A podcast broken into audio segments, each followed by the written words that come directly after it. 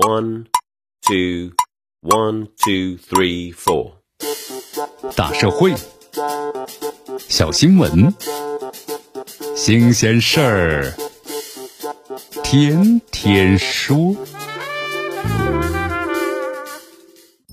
朋友们，你们好，这里是天天说事儿，我是江南。二零二零年的二月二十三号，南京市公安局啊发布了公告，称根据呢侦查取得重大的破案线索，于当日凌晨呢一举破获了二十八年前发生在该市啊原南京医学院的三二四命案。这消息一出呢，引发了海量的关注。由于这个案件呢还在审理之中，许多的细节呀没有公布，那么这桩旧案究竟是如何告破，仍待是详细的披露。许多消息来源指出啊，当时警方呢曾经通过各种力所能及的刑侦技术手段，包括群众走访啊、悬赏寻求线索呀、发布嫌疑人的模拟画像等等，试图呢还原证据链。但由于当时啊这个条件所限，始终是没有所突破。尽管如此的话，一代代南京警察仍然是精心的保存着三二四案的各种的相关的物证。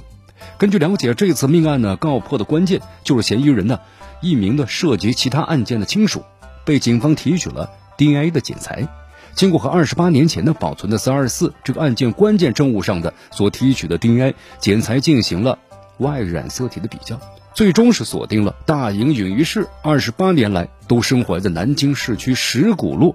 也就距离命案呢发生地不到五公里的嫌疑人。你看，近年来因为科技进步呢所带来的刑侦手段升级换代，导致呢今年的命案告破的案例啊。逐渐逐渐的提高了，在国内外呢都是不胜枚举。比如说像这个白银包头两队十一桩命案的高成勇案，警方就是通过呢新科技手段，对原有的生物物证啊再利用，启动的加细排查，对比了 DNA、Y 染色体，最终呢将隐匿于二十八年的真凶高成勇抓获。这刑侦技术手段的进步啊，的确是很多悬案的告破的重要的突破口。但是比技术呢进步更关键的是，却是一代代警察的不放弃，与其呢锲而不舍的办案的信念。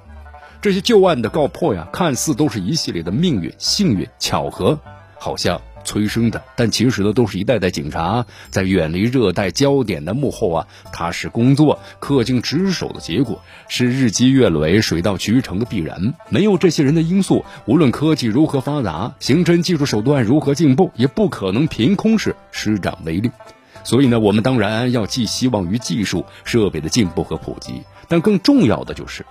关键的破案的胜负手，始终呢还是人。正所谓是成事在科技，谋事在人为。那么就这些悬案而言的话，由于当年的破案技术条件，正义的审判或许会迟到，但是技术加努力会宣告正义永远不会缺席。这里是天天说事儿，我是江南，咱们明天见。